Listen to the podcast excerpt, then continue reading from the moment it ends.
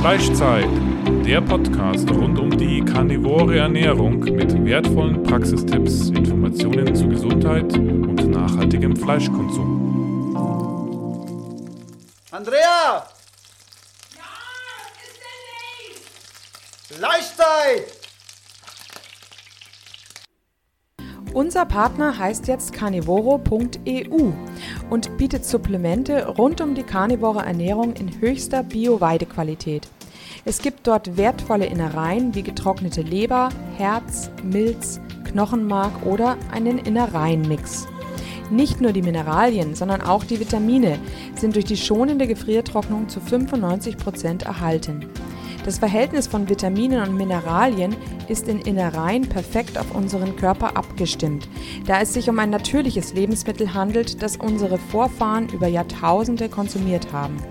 Auch die Aufnahme durch unseren Körper erfolgt auf natürliche Weise gegenüber Nahrungsergänzungsmitteln, die isoliert hergestellt werden und häufig Zusätze enthalten.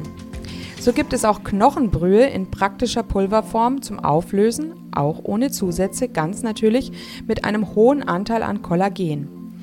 Sichere dir jetzt mit dem Code Carnitaria 5% Rabatt auf deinen ersten Einkauf. Herzlich willkommen, meine Freunde des gepflegten Fleischkonsums. Fleischzeit ist am Start. Frisch mit Folge 4. Ja, hallo Dave. Aha, genau. Hey. Ja, heute haben wir uns gedacht, nehmen wir uns mal dem Thema an, warum funktioniert eigentlich die karnivore Ernährung so positiv oder so gut, wenn es um die Gesundheit geht und die Verbesserung der Gesundheit. Und diese ganze Thematik liegt ja verschiedenen Sachen zugrunde.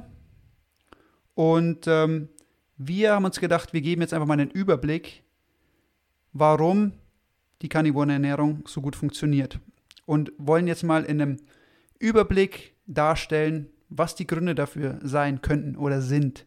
Genau, also ähm, im Grunde geht es darum, warum sind tierische Lebensmittel so gut und warum keine pflanzlichen Lebensmittel zu sich zu nehmen. Ähm, warum sind pflanzliche Lebensmittel also vielleicht für viele Menschen schädlich? Genau, und da haben wir gleich den ersten, oder möchte ich gleich zu dem ersten Punkt überleiten. Und ich habe da letztens auch einen Instagram-Post drüber gemacht, weil ich es extrem wichtig finde, die Leute darüber zu informieren, weil viele Leute da gar nicht Bescheid drüber wissen. Und das sind die Antinährstoffe im Pflanzen und in pflanzlichen Produkten. Und ähm, ich meine, jeder kennt die Glutenunverträglichkeit, da hat jeder schon mal davon gehört, aber was dem Ganzen zugrunde liegt, das wissen die wenigsten. Und ähm, das wird ja auch oft belächelt so in unserer Gesellschaft, die Glutenunverträglichkeit. Überhaupt Allergien. Man hat nur Allergien, also eigentlich fast ausschließlich auf pflanzliche Produkte. Ja. Selten hört man von Allergien auf tierische Produkte. Ja, und dann hat es wahrscheinlich damit zu tun, dass die Tiere mit Sachen gefüttert wurden, die Allergien auslösen. Richtig. Das ist ein großes Problem. Und das ist gleich mal der erste Punkt, den man hier anführen kann, warum eigentlich viele Leute Erfolg haben mit der karnivoren Diät, wenn sie die pflanzlichen Produkte rauslassen, die Antinährstoffe. Genau. Also weshalb besitzt überhaupt eine Pflanze Antinährstoffe? Das ist vielleicht die erste Frage, die man sich stellen muss. Ähm, eine Pflanze ist ja nicht so ähm, beweglich äh, wie ein Tier. Sie können nicht fliehen aus einer gefährlichen Situation. Es kommt eine, ein Schwarm an Insekten und will die Pflanze fressen. Wie kann sich die Pflanze wehren? Wir meinen, die Pflanzen können sich alle nicht wehren. Oh doch, sie können sich sehr wohl ne, äh, wehren. Im Grunde enthalten sie nämlich in ihrem Innern Pestizide auf ganz natürliche Art und Weise. Also jede Pflanze hat einen gewissen Anteil an natürlichen Pestiziden in sich drin. Wenn wir von außen Pestizide sprühen, dann ist es nichts anderes. Das ist derselbe Stoff, der wird sogar auch aus Pflanzen hergestellt, äh, den man von außen wieder drauf sprüht. Und äh, um sich jetzt zu überlegen, welche Teile einer Pflanze sind eigentlich am meisten belastet, da kann man sich überlegen, ja, welcher Teil der Pflanze ist denn dazu gedacht, wirklich gegessen zu werden und welcher Teil einer Pflanze sollte auf keinen Fall gegessen werden. Und ähm, die Pflanze möchte, wenn dann nur, dass ihre Frucht von Tieren gegessen wird. Aber sie möchte nicht, dass die Blätter, der Stängel, schon gar nicht die Samen gegessen werden. Die Samen sind nämlich das Wertvollste, was die Pflanze hat, nämlich um anschließend sich zu vermehren. Und auch in den Wurzeln stecken viele Giftstoffe drin. Wer weiß nicht, dass die Kartoffel eigentlich giftig ist, ne? Ähm, ähm, dass bei der Kartoffel sehr viel Giftiges ist, gerade wenn, wenn dann die, die Stränge herauswachsen. Gut, das ist also so erstmal ähm, der Grundgedanke, also am wenigsten giftig ist die Frucht, am giftigsten sind die Samen.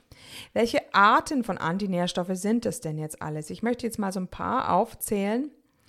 Ähm, zum Beispiel ähm, ein paar Arten an Säuren ähm, bilden Probleme. Die Phytinsäure, die verhindert die Aufnahme von Mineralien wie Zink, Eisen, Magnesium, Kalium.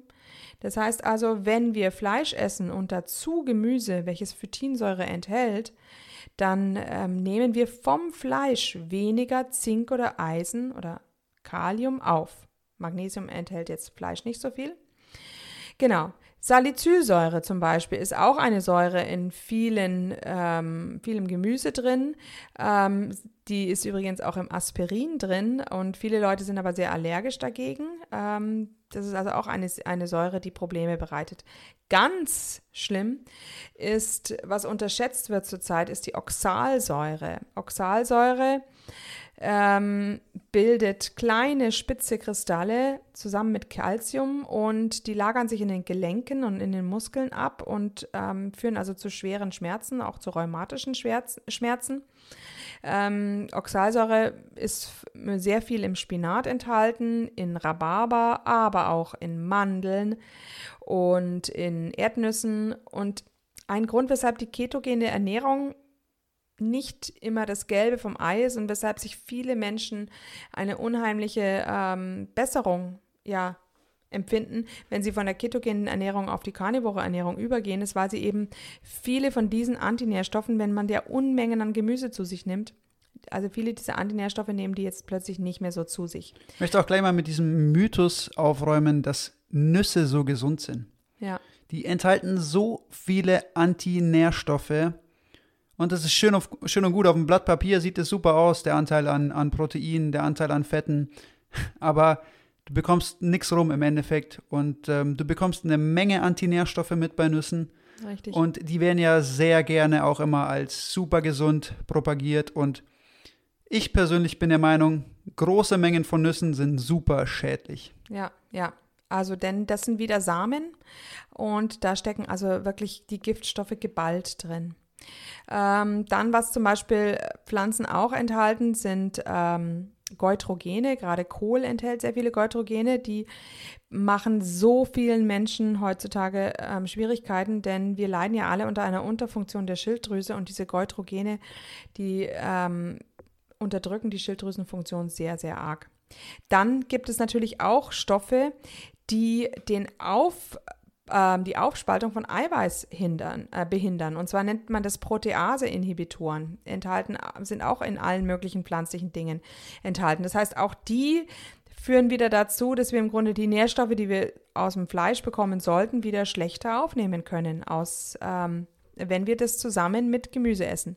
Und dann, wo ja Fleisch wird ja immer so beschimpft bezüglich Nitraten ähm, und Nitriten, wegen dem Nitritpökelsalz, wer ähm, da mal ein bisschen wirklich sich mal die Zahlen anschaut, die blanken Zahlen, der wird sehen, dass die Grenzwerte für bei Fleisch relativ niedrig sind verglichen mit Gemüse. Gemüse hat also oft viermal höhere Grenzwerte an Nitrat.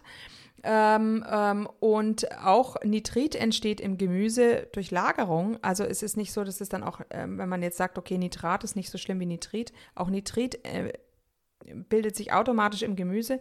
Das heißt also, wir nehmen ähm, durch Gemüse auch sehr viel Nitrat und Nitrit auf. Und man muss jetzt auch mal dazu sagen, die, diese ganzen Antinährstoffe, also sei es Phytate, Lektine, Oxalate, werden ja auch mit Autoimmunerkrankungen in Verbindung gebracht. Mhm. Sei es jetzt Rheumatoide Arthritis, Leaky Gut Syndrom, solche Sachen spielen überall die Antinährstoffe mit rein. Richtig. Die Hauptaufnahme und der Nährstoffe findet bei uns übrigens im Dünndarm statt.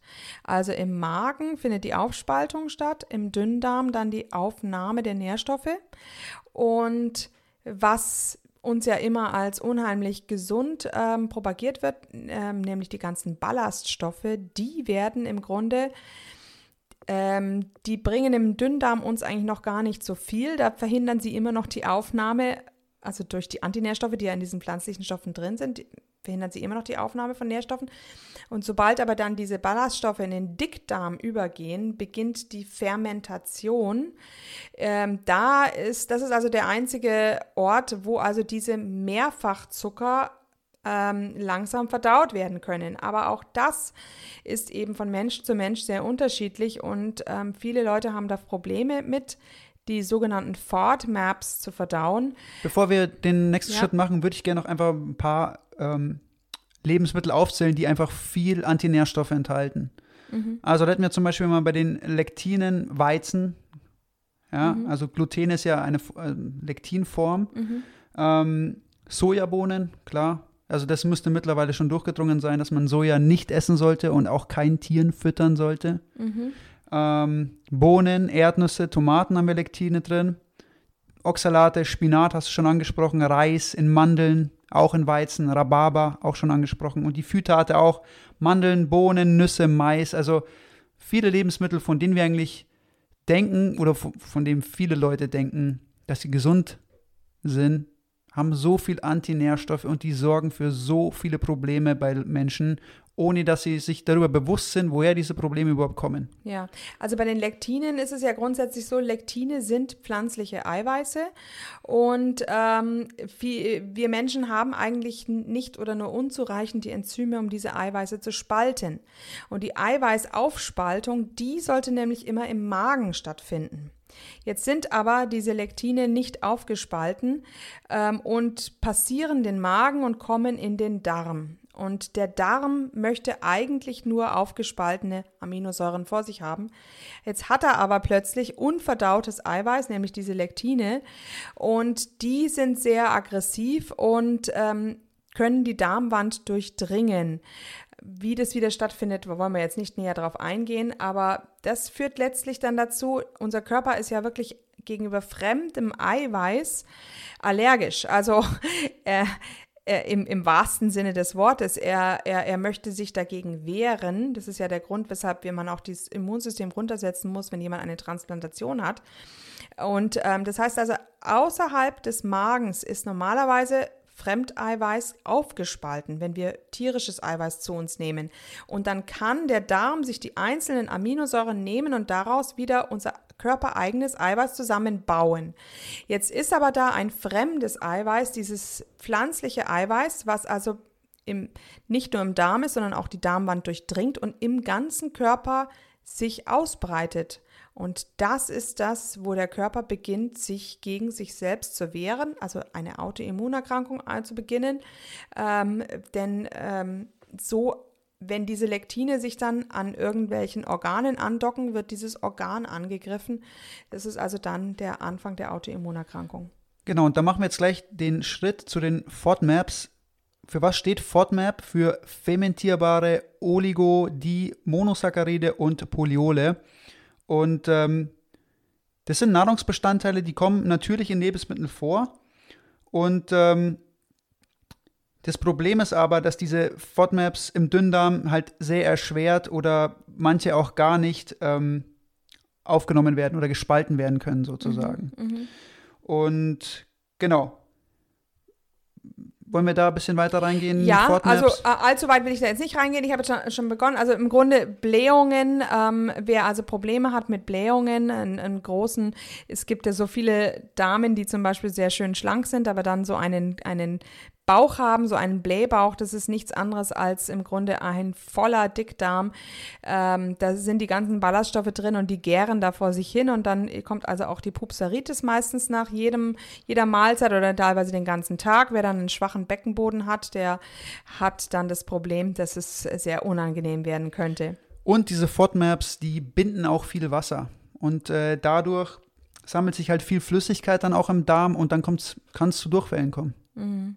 Ja, Also ja. die binden unglaublich viel Wasser, diese ähm, FODMAPs und ähm, ja, dann sitzt man auf der Schüssel. Genau. Ähm, ja, eine, ein weiteres Problem ist im Grunde der Fruchtzucker, also nicht nur die Glucose an sich. Natürlich ist die Glucose an sich in, in Pflanzen ein Problem, in Getreide ein Problem. Wir haben also viel zu viel Insulinausschüttung, aber wir denken ja immer, Fruchtzucker ist so toll, ist so gut, wir wollen möglichst viel Obst essen. Das Obst, was wir aber natürlich heutzutage essen, hat überhaupt nichts mit dem natürlichen Obst zu tun. Ein Urapfel war winzig, winzig klein früher. Ähm, das ist alles hochgezüchtet. Von Da dem möchte ich jetzt mal dazu Ja. sagen, weil das ist oft immer so ein, so ein Streitthema. Das einzige Lebensmittel, das sich im Grunde nicht verändert hat über die letzten 2,5 Millionen Jahren, ist das Fleisch. So. Ja. Und alles andere hat sich verändert. Richtig, auch Gemüsesorten wurden alle, äh, die wurden so gezüchtet, dass eben möglichst die Antinährstoffe äh, weniger wurden da drin, dass es überhaupt für uns essbar wurde. Denn wenn wir jetzt in den Wald gehen würden und versuchen würden, alles Mögliche zu fressen, äh, wir hätten ganz schöne Probleme mit, ähm, Definitiv. weil die Sachen eben doch noch zu giftig sind. Das, das wurde also so gezüchtet, dass ähm, Giftstoffe weniger darin sind. Ja, und beim Fruchtzucker ist es also so, wir nehmen also immer mehr Fruchtzucker zu uns. Wir trinken ja Säfte, wir meinen, ähm, dass wir die Vitamine daraus brauchen, aber ganz ehrlich, welche Vitamine? Das Einzige, worüber wir vielleicht reden können, ist Vitamin C.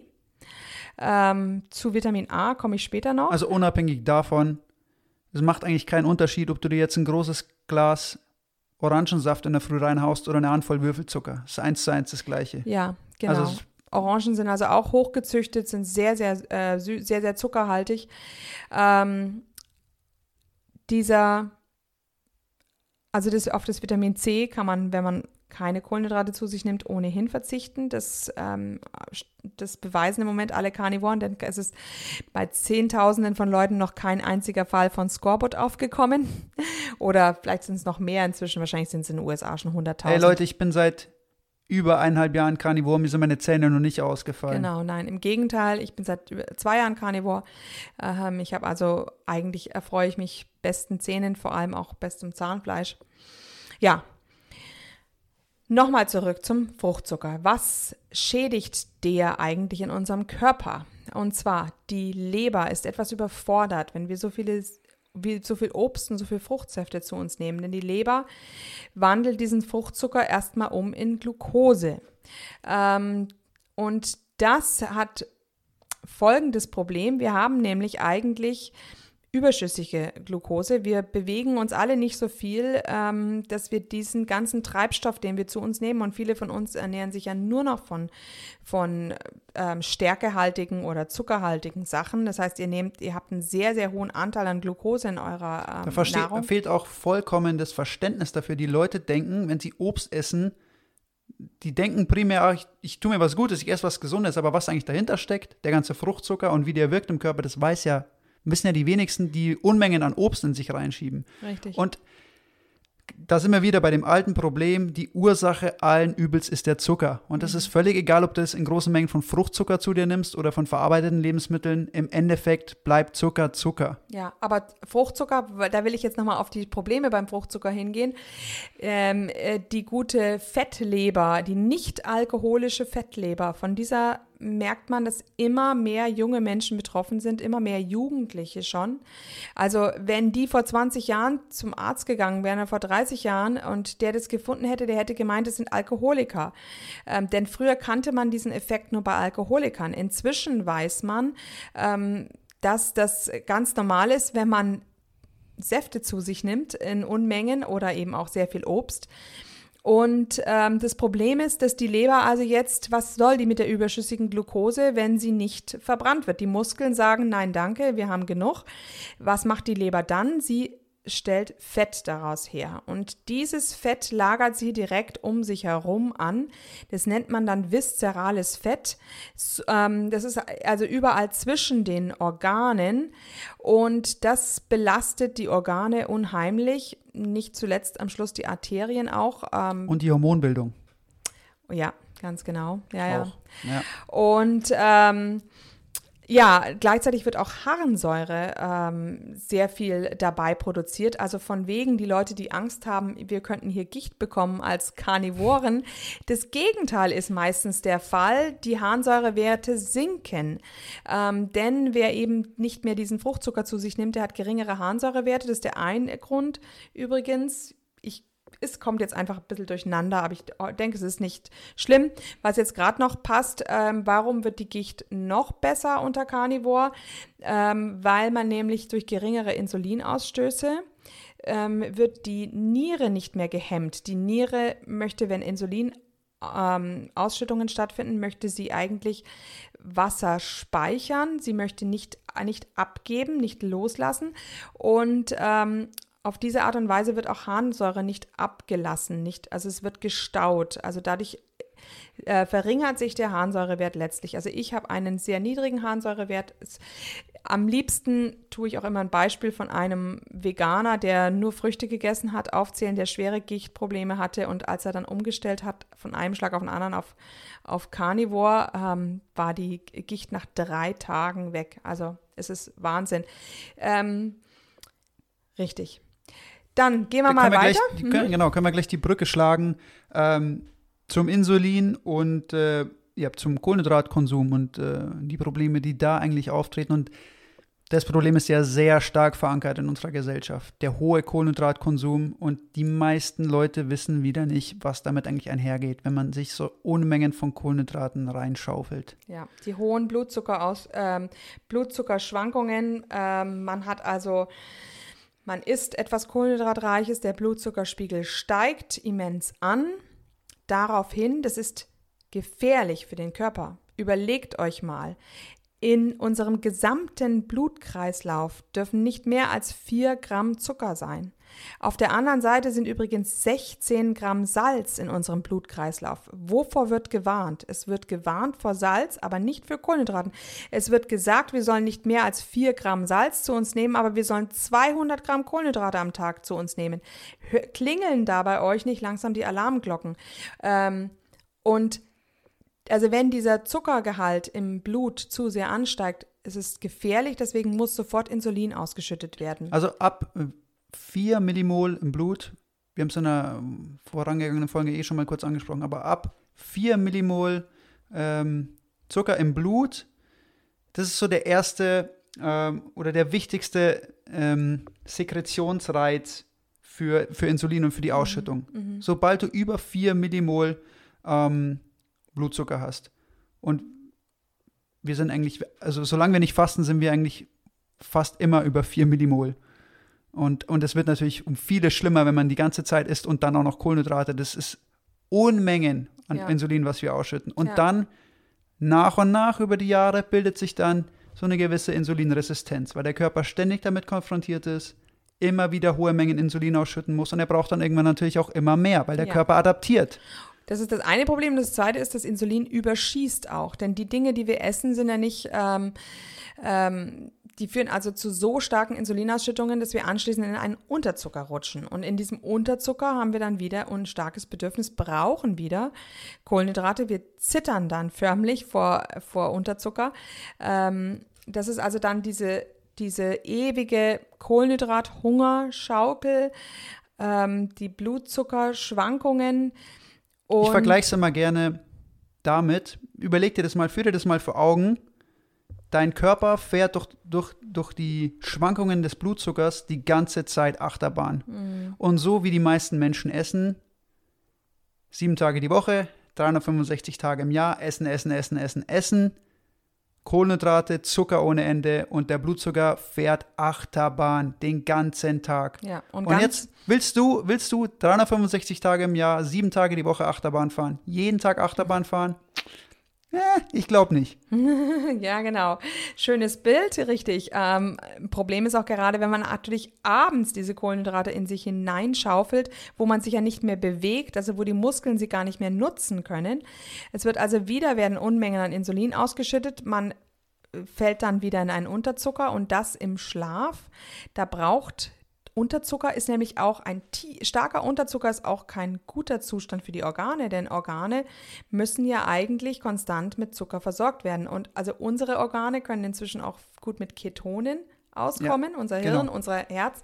Bei jemandem, der da noch nicht fettadaptiert ist, ist das nicht der Fall. Das heißt, das Gehirn und das Herz, die darben nachts, wenn du in einem Unterzucker bist. Also fängt das Hirn und das Herz an, fangen sie an, am Eiweiß, an deinem Gewebe-Eiweiß zu zu knabbern, sage ich, und das umzuwandeln in Glucose, das nennt man Gluconeogenese. Auf diese Art und Weise bekommen Vegetarier nämlich immer dunkle Ränder um die Augen herum. Ah ja, das ist mir auch schon oft aufgefallen, ja. Also diese tiefen, dunklen Augenränder, das ist immer das nächtliche Eiweißopfer, so hat es der Dr. Lutz genannt, äh, von dem der Autor des Buchs Leben ohne Brot. Ist also die nächtliche Gluconeogenese, ähm, die also für diese Menschen unheimlich no nötig ist, aber im Grunde kannst du da jeden Vegetarier oder Veganer gleich erkennen. Ja, und dann ähm, im nächsten Schritt kommen wir dann zu einem Punkt, der unsere ganze Gesellschaft betrifft, durch diesen ständigen Kohlenhydratkonsum. Und es sind die sozusagen die Zivilisationskrankheiten der westlichen Gesellschaft, ganz vorne Diabetes. Ja, ja. Und da fahren wir alle schön drauf zu und es werden immer mehr werden, ja. wenn wir nicht langsam umdenken. Also im Grunde haben auch ganz, ganz viele Menschen schon Prädiabetes. Ähm, das wird aber gar nicht diagnostiziert, das wird auch teilweise gar nicht, äh, das wird gar nicht richtig gemessen. Man kann im Grunde sagen, wer, wer überschüssiges Fett hat, hat im Grunde immer noch eine Form von Prädiabetes. Und ähm, vor allem eben der Bauchspeck ist ein Problem. Ja, naja. Und dieses genau. ganze Gesnacke immer, das, dieses ganze ja. Gesnacke, wenn ich das Wort schon, das ist Unwort seit ja. zehn Jahren, Snacken. Das Problem ist eben, dass natürlich äh, da viele Leute das so auch schon eine Angewohnheit äh, das Ganze ist und auch im Hirn eine Sucht, eine Dopaminsucht und es gar nicht so einfach Wir ist, Wir sind so konditioniert aufs Essen und ich merke das immer in den Coachings. Die Leute essen nicht, weil sie Hunger haben. Die Leute essen die ganze Zeit, weil ihnen der Kopf sagt, ich habe Hunger, Hunger, Hunger, ich muss mhm. essen, essen, essen, aus irgendwelchen Gründen. Aber der letzte Grund, warum die Leute essen, ist Hunger, mhm. weil der Körper es braucht. Ja. Das ist ein Thema, das werden wir, dem werden wir uns wahrscheinlich, ziemlich sicher nochmal eine eigene Folge annehmen. Da wollen wir jetzt aber jetzt nicht, nicht zu viel Zeit in, in dieser Folge drauf ähm, verwenden, weil es gibt noch ein paar andere Punkte, die werden wir jetzt noch ansprechen. Richtig. Also, und zwar angefangen, ähm, das ist eben auch war vermutlich ein riesiges Wunderwerk der karnivoren Ernährung und das ist auch der Grund, weshalb sie so viel erfolgreicher ist als die ketogene Ernährung. Wir wenden uns nämlich ab von den pflanzlichen Fetten und wir wenden uns den tierischen Fetten zu. Jetzt werden ganz viele von euch sagen, was? Davor wird doch die ganze Zeit gewarnt. Ja, ähm, vielleicht hat man sich da schon. Ähm, das Problem ist halt meiner Ansicht nach, ich sag's immer wieder in so vielen, so vielen Sachen, Geld regiert die Welt. Ähm, Pflanzliche Fette werden industriell hergestellt heutzutage. Wir bauen Rapsöl, Raps an, wir bauen Sonnenblumen an, ähm, wir bauen äh, Soja an, um daraus Öl herzustellen, Erdnüsse, um daraus Öl herzustellen. Das wird in riesigen Fabrikanlagen hergestellt. Dahinter stecken also große Zweige, Chemieindustrie, die natürlich gerne diese Äcker alle äh, mit Dünger versorgt und so weiter und so fort. Also warum uns zu pflanzlichem Fett geraten wurde, hat es hat keinen wissenschaftlichen Hintergrund. Es ist ein reines finanzielles ähm, Geschehen gewesen. Und jetzt stellt man plötzlich fest, dass es den Menschen mit tierischen Fetten so viel besser geht im Geist. Sie können alle plötzlich klar denken. Ja, wenn ich mir das genau anschaue, ist ja kein Wunder. Unser Gehirn besteht zu einem Viertel aus Cholesterin und Cholesterin ist nun mal nur ein tierisches, nur in tierischen Fetten vorhanden. Man muss eigentlich nur eins und eins zusammenzählen. Es ist nicht so schwer. Man Richtig. muss sich die Hintergründe einmal anschauen und dann eins und eins zusammenzählen. Ja, und es wird immer so eine Wissenschaft draus gemacht. Ja. Leute, 40 Jahre lang Marketing und ihr müsstet eigentlich nur einmal euch richtig informieren und dann euren gesunden Menschenverstand benutzen, wenn es um solche Dinge geht. Genau, da fällt es einem wirklich wie Schuppen von den Augen. Ähm, und ich habe euch ja vorhin erzählt, was am giftigsten ist in der Pflanze, nämlich der Samen. Jetzt ist es so, unsere tolle Gesellschaft, die sich so viel Gedanken über Umweltschutz macht und Nachhaltigkeit, die wirft vom Rind und vom Schwein die Hälfte weg. Das heißt, das ganze Fett wird weggeschmissen heutzutage. Stattdessen tun wir also noch weitere Felder anbauen und darauf äh, Öle herzustellen. Und diese Öle bauen, aus was werden die hergestellt? Aus Samen. Genau dem, was also so voll ist mit Giftstoffen. Und wenn man sich anschaut, woraus Pestizide hergestellt werden, da braucht er nur beim Pestizid hinschauen, Wirkstoff. Da steht überall dran Rapsöl. Ja, Rapsöl hat es vor, vor 30, naja, vor 30 Jahren vielleicht schon hier gegeben, aber vor 40, 50 Jahren habt ihr das höchstens im Kfz-Laden gefunden als Maschinenschmieröl. Für was anderes hat man so etwas nicht hergenommen. Heutzutage wird es uns äh, empfohlen und es sind wirklich unheimliche Giftstoffe, die wir damit zu uns nehmen. In so großen Mengen auch. Man muss sich immer vor Augen führen, so eine Flasche Öl, das ist ja unheimlich konzentriert, eine riesige Menge von diesem Zeug. Ja. Ein Liter Öl. Ja. Und wie schnell es teilweise weg ist bei den Leuten. Und das ist konzentriert, kompakt ein, auf, auf, auf, auf so eine Flasche wirklich, was da an Antinährstoffen und Zeug zusammenkommt. Uh. Ja, also die Antinährstoffe im Öl sind das eine und das zweite eben sind ja die ganzen ungesättigten Fettsäuren. Wir war, waren also eine Zeit lang die, der Ansicht, wenn man ungesättigte Fettsäuren zu sich nimmt, dann kurbelt das den Stoffwechsel an. Inzwischen wisst ihr ja alle, dass sie schon zurückgerudert sind und gesagt haben, ja, okay, vielleicht ist doch Kokosöl das Tollste. Ja, warum wählt man Kokosöl und nicht, und nicht Rinderschmalz? Ja, weil es halt Hype ist. Es ist in, was Pflanzliches zu proklamieren. Aber man könnte eigentlich genauso gut Rinderschmalz nehmen. Das hat man wenigstens vor Ort. Es könnte man bei jedem Metzger aus der Mülltonne fischen. Ähm, ja, also das heißt, langsam kehren sie da schon um und sagen schon, dass ungesättigte Fette nicht so gesund sind. Warum sind sie aber so ungesund? Ungesättigt bedeutet, dass sie also, dass diese Moleküle ähm, Oxidationen eingehen möchten. Sie möchten also Reaktionen im Körper eingehen, um gesättigt zu werden. Denn alles, was ungesättigt ist, ist, ist natürlich unbefriedigt. Also da sind ähm, Doppelbindungen ähm, an Elektronen da, die also, also die ja, eine Reaktion eingehen wollen. Und diese Oxidationen im Körper sind nichts anderes als Entzündungen. Ihr wisst ja, dass immer gesagt wird, man soll Antioxidantien zu, eine, zu sich nehmen. Also Antioxidantien sind also dann Dinge, da sagt man oft, die sind aus Pflanzen, ähm, die eben diese Oxidationen unterbinden. Aber wenn ich natürlich keine Oxidationen in meinem Körper habe, weil ich mich nämlich rein von tierischen Fetten ähm, ernähre, relativ wenige Oxidation, da brauche ich auch keine Antioxidantien. Also, genau das ist der springende Punkt bei ja. der ganzen Sache. Und so nebenbei, ihr, ihr, könnt euch gar nicht so viel Blaubeeren reinschieben, damit irgendwas in eurem Körper ähm, in der Hinsicht wirken würde. Antioxidierend. Ja. Vergiss es. Ja. Also, Aber da sind wir wieder bei dem Punkt, und an dem Punkt kommen wir immer, sei es in der Schulmedizin und sei es jetzt hier auch ähm, in der Industrie. Es geht immer nur darum, Symptome zu behandeln und nie die Ursache. Und die Ursache hier ist einfach, dass wir diese ungesättigten Fettsäuren zu uns nehmen. Wenn man die weglässt, sind die Probleme weg. Also das ist ähm, schon sehr, sehr, ähm, sehr, sehr beeindruckend, ähm, was, also manche Leute die jetzt auch zum Beispiel nicht Carnivore sind, aber sagen, sie lassen die Saatenöle weg und ernähren sich also jetzt von tierischen Fetten. Auch da gibt es schon Vorteile. Also man, äh, man kann das auch unabhängig voneinander machen. Also die pflanzlichen Öle sind sehr, sehr nachteilig für unsere Gesundheit. Jetzt haben wir die ungesättigten Fettsäuren genannt, wir haben die Giftstoffe in den genau, pflanzlichen Fetten genannt. Genau, jetzt würde ich nämlich gern aufs, aufs Cholesterin eingehen. Ja, aber eben. vorher noch Omega-6. Ach so, okay, gerne, ja, bitte. genau. Hau Omega, raus. Ja, Omega-6 ist nämlich auch in, in, in hohen Mengen in diesen pflanzlichen Ölen vorhanden. Und gerade Sonnenblumenöl, Distelöl sind sehr, sehr hoch drin. Rapsöl wurde jetzt immer proklamiert, dass es nicht so einen hohen Omega-6-Anteil hat. Das stimmt zwar theoretisch, aber es ist doch eine Menge Omega-6. Ähm, und es sind eigentlich Unmengen, um es mal so zu sagen. Und diese Omega-6-Fettsäuren, die sind also auch belastend für unseren Körper. Ähm, dann kommt noch dazu, dass man die pflanzlichen Varianten der Omega-Fettsäuren gar nicht nutzen kann. Wir Menschen müssen die eigentlich immer erstmal umwandeln in die tierische Form. Aber wie man jetzt festgestellt hat, können wir Menschen das zum größten Teil, größten Teil gar nicht. Das heißt, unser Hirn, was wirklich nur tierische Omega-3-Fettsäuren möchte, wird sie niemals bekommen. Da kannst du noch so viel Öl saufen, wie du willst. Wird nichts draus. Ähm, ja, Und jetzt natürlich Cholesterin. Das ist auch nochmal ein gute alte Cholesterin, jahrelange Propaganda gegen Cholesterin, jahrelange Gehirnwäsche.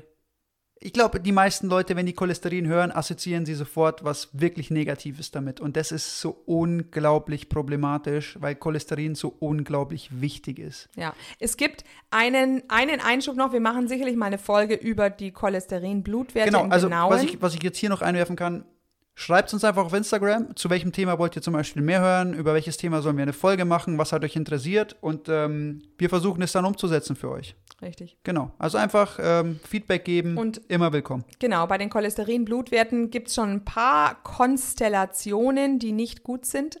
Aber diese Konstellationen, die treten mit der karnivoren Ernährung nicht auf. Ich sag's jetzt nochmal und da, wär, da, da werden wir auch eine ganze Folge drüber machen. Das Problem ist immer der Zucker. Okay? Das Problem ist immer der Zucker. Schreib's dir an die Wand daheim, häng dir ein Poster damit auf, ist mir egal, aber der Zucker ist immer das Problem. Und das allerletzte Problem ist immer das Fleisch. Das kann ich, das kann ich euch sagen. Genau, da ist am wenigsten mit falsch. Ja, also jetzt wolltest du noch über Cholesterin erzählen. Warum ist Cholesterin so wichtig? Natürlich, es ernährt unsere Zellen ein Stück weit. Du hast ja vorher schon angesprochen, ähm, ein Viertel von unserem Gehirn besteht aus Cholesterin. Ähm, Und jede Zelle, ja, jede Zelle enthält ja Cholesterin Genau. in der Zellwand. Also das heißt, wenn wir unseren Körper aufbauen wollen, brauchen wir Cholesterin. Wenn wir Vitamin D herstellen wollen, was uns ja immer so pro pro propagiert wird, wir sollen in die Sonne gehen, dazu brauchen wir auch Cholesterin, um dieses umwandeln zu können. Übrigens auch ein Grund, weshalb viele Karnivoren feststellen, dass sie keinen Sonnenbrand mehr haben. Sie haben nämlich plötzlich eine cholesterinreichere Haut und ähm, können besser mit der UV-Strahlung umgehen. Ja. So, so ein kleiner Fun-Fact auch neben, neben, nebenher noch. Also die Leber stellt mit 2000 Milligramm pro Tag das meiste Cholesterin selber her. Unser eigener Körper. Ja. Und ähm, die Cholesterinwerte steigen nicht, weil du viel Cholesterin zu dir nimmst. Beziehungsweise die unguten Kombinationen, die ko- äh, unguten Cholesterin-Kombinationen steigen nicht, weil du viel Cholesterin zu dir nimmst, Ja. sondern weil du Zucker konsumierst. Ja. Und das Cholesterin hat auch eine Wirkung in unserem Körper. Es ist nämlich dafür da, in den Arterien sozusagen diese Entzündungen zu heilen, Da ist vor allem die das durch Zucker entstehen. Genau. Ja, da ist vor allem das HDL-Cholesterin für verantwortlich, genau. Mhm. mhm. Und ähm, das ist so kurzsichtig immer, diese Betrachtung von solchen Problemen, von so, so, so grundlegenden Körper, äh, körperlichen Problemen, gesundheitlichen Problemen, die ist immer so kurzsichtig. Und dann sagt jeder, uh, das schlimme Cholesterin. Außerdem, ja, also ähm, Cholesterin ist auch meistens, was wir messen im Blut, ist auch gar nicht selber das Cholesterin an sich, sondern das sind Lipoproteine, in denen das Cholesterin oft verpackt ist. Ähm, noch eine letzte wichtige Funktion des Cholesterin ist nämlich die Herstellung von Sexualhormonen. Das heißt also, ähm, wer also einen Cholesterinmangel hat, der hat auch als Mann einen Testosteronmangel und auch Frauen brauchen Testosterone und auch Frauen brauchen andere Sexualhormone, nicht nur Östrogene. Da gehen wir gleich noch drauf ein. Östrogene haben Frauen nämlich teilweise im Moment zu viel, Männer auch. Aber ja, Also, seitdem ich Carnivore lebe und auch faste, meine Testowerte through the roof, Mann. Also natürlich gedopt einfach. Mein Körper dopt mich selber mit Testo. damit ich aussehe wie eine Maschine im Kraftraum. ja. Aber es ist wirklich so. Also man kann seine Testosteronwerte durch Ernährung und durch Fasten extrem zum Positiven beeinflussen. Ja, ja. Also ich habe sie äh, messen lassen, meine Testosteronwerte, und die sind wirklich, also über der Norm. Mhm, ja. Und ähm, das Ja, schreibe ich ganz klar dem hohen Cholesterinkonsum zu und ähm, Fasten auch. Also das Fasten ist ja auch äh, durch Studien belegt, dass ähm, das Testosteron ansteigt, wenn man fastet. Ja. Wird Ja. natürlich, also die Wachstumshormone steigen natürlich darunter aus Testosteron und ähm, es hat sehr positive Effekte. Mhm, genau, ja, interessant. Naja, ähm, das Letzte, was ein Problem in pflanzlichen Produkten darstellt, ist, dass sie eben sehr, sehr viele Östrogen-ähnliche Stoffe enthalten. Also äh, Phytoöstrogene sagt man dazu. Ey Boys, wenn ihr richtig schöne Östrogene. Titties haben wollt, dann esst ihr mal richtig schön viel Soja, Tofu und sowas. Schiebt's euch rein, ihr kriegt richtig schöne Titties. Richtig, da kriegt man einen schönen Männerbusen von. Also nicht nur im Soja, sondern auch im Weizen ist sehr, sehr viel von diesen Phytoöstrogenen enthalten. Übrigens, Lavendel enthält sie auch, aber ähm, gut, äh, ähm, ihr müsst jetzt nicht, ähm, ja, so viel Lavendelduft zu euch nehmen. Aber der ist im Moment ja auch so in und naja. Also da gibt es. Nur mal da jetzt, also irgendwie alles, könnt ihr schon mal irgendwie danach richten, alles, was irgendwie in ist und alles, was die breite Masse macht, ist wahrscheinlich nicht gut für eure Gesundheit. Zucker, Kaffee, äh, Lavendel, whatever. Also äh, darauf könnt ihr euch richten. Was die breite Masse macht, hilft euch meistens nicht bei eurer Gesundheit. Ja. ja, also das waren jetzt die Phytoöstrogene. Jetzt gehen wir weiter zu den Nährstoffen, die nämlich die, der Bioverfügbarkeit der Nährstoffe. Also wir haben ja vorhin über die Vitamine geredet. Ich habe euch gefragt, welche Vitamine sind denn in Frucht, Früchten, in Obst drin, ähm, von denen ihr meint, dass sie wichtig sind, dass sie essentiell sind. Das Einzige, was man eben da wirklich aufzählen kann als Wissenschaftler, ist Vitamin C. Alles andere ist eigentlich viel mehr in tierischen Produkten enthalten. Fangen wir mal an bei Vitamin A. Da werdet ihr alle sagen, ja, Vitamin A ist doch in der, äh, in der Karotte. Natürlich Beta-Carotin, so heißt es ja auch. Aber wusstet ihr schon, dass eigentlich gar nicht alle Menschen überhaupt in der Lage sind, dieses Beta-Carotin in die eigentlich für uns Menschen bioverfügbare Form umzuwandeln? Das ist nämlich das Retinol. Und dieses Retinol findet ihr in der Leber oder auch in, in tierischen Fetten. Überhaupt sind tierische Fette ein Vitamin-Elixier. Also Vitamin D. Alle wundern sich zurzeit über Vitamin D-Mangel und es wird im Moment als einzige Lösung die Sonne angeboten. Aber habt ihr euch schon mal Gedanken darüber gemacht, wenn ihr das Fett eines Tieres zu euch nehmt, was auch Sonnenlicht genossen hat? Deshalb sollte man natürlich auch immer an artgerechte Tierhaltung denken, Weidehaltung. Weidehaltung, Digger. Ja, dann habt ihr auf alle Fälle Vitamin D-haltiges ähm, ähm, ich schwöre, ich mache nur Weidehaltung, Digga. ja. Dann haben wir auf alle Fälle Vitamin D-haltiges ähm, Fett.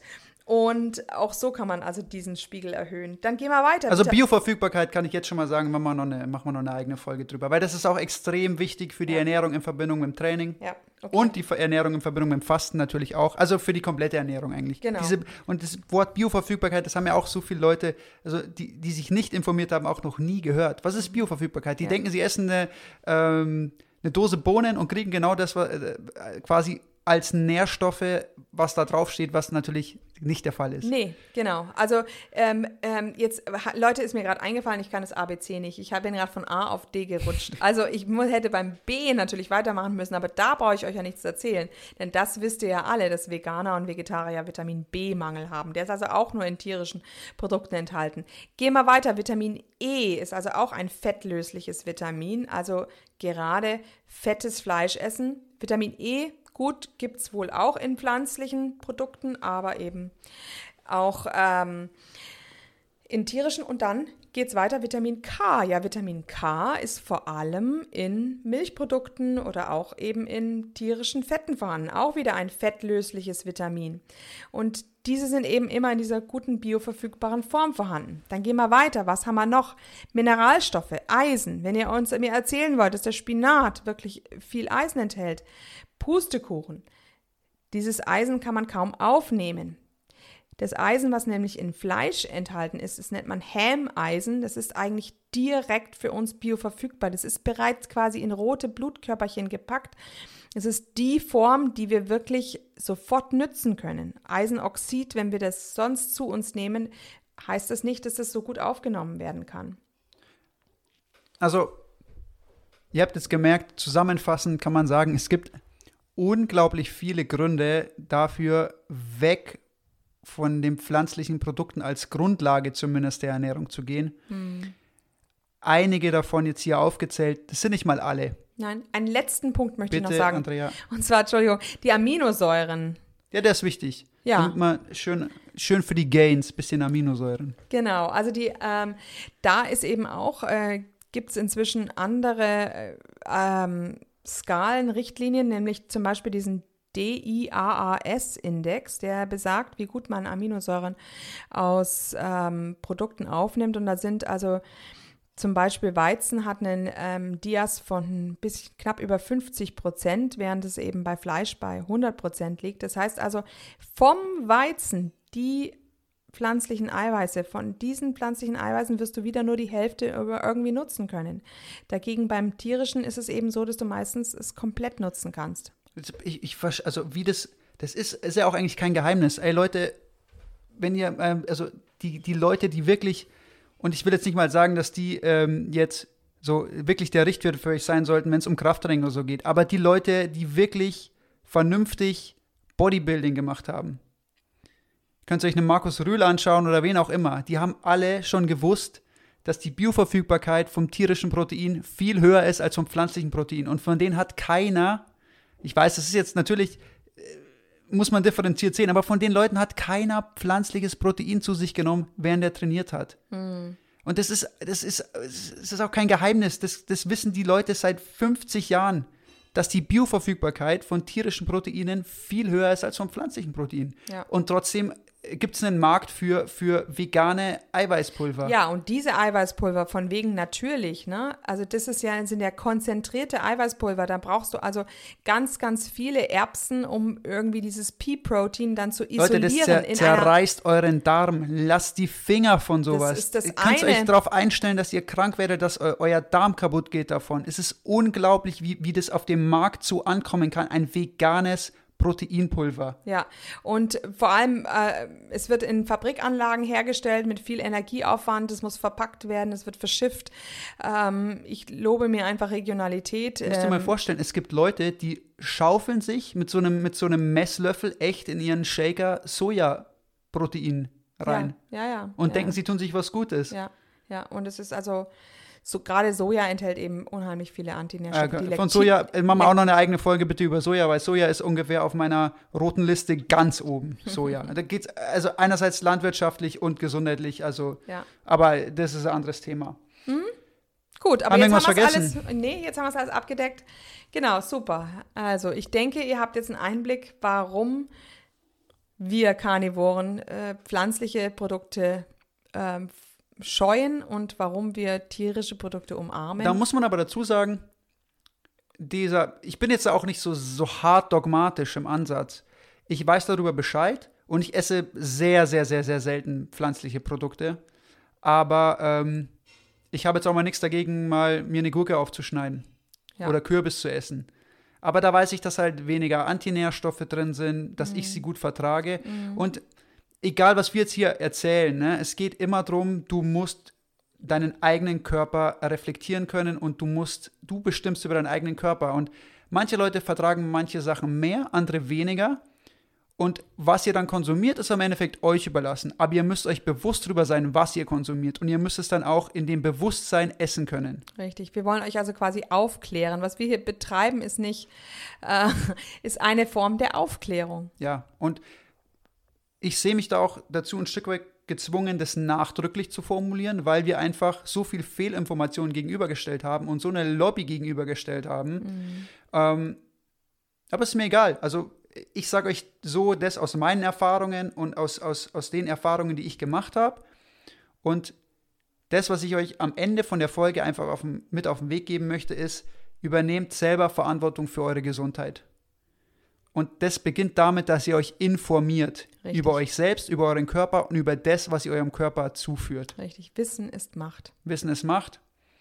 Und mit dem etwas pathetischen Hm. Schlusswort beenden wir jetzt die Sitzung hier. Genau, es Ähm, wird doch langsam dunkel hier. Vielen Dank für, für deine Informationen. War ein sehr informatives Gespräch und äh, fast schon Monolog, aber du, wir wissen alle, du bist hier die Expertin. Nee, nee, nee, nee, nee, möchte ich auf keinen Fall behaupten. Genau, also auf alle Fälle, ja, vielleicht ein bisschen, was jetzt diese pflanzlichen Sachen anbetrifft. Ja, das du dich schon, muss man ja sagen, du recherchierst ja sehr viel da auch und ähm, informierst dich sehr viel. Ähm, okay, Leute, wenn ihr zu irgendwelchem Thema mehr Informationen haben wollt, eine Folge dazu haben wollt, wenn ihr Fragen habt, was auch immer, einfach auf Instagram, unserem Account Fleischzeit Podcast, einfach schreiben, kommentieren, Wir liken, uns. teilen. Wir freuen uns, genau. Mit dem schicken wir euch jetzt in den Feierabend oder wann auch immer ihr den Podcast gerade anhört. Ähm, Genau, macht's es gut. Bis zum nächsten Wiederschauen und reingehauen.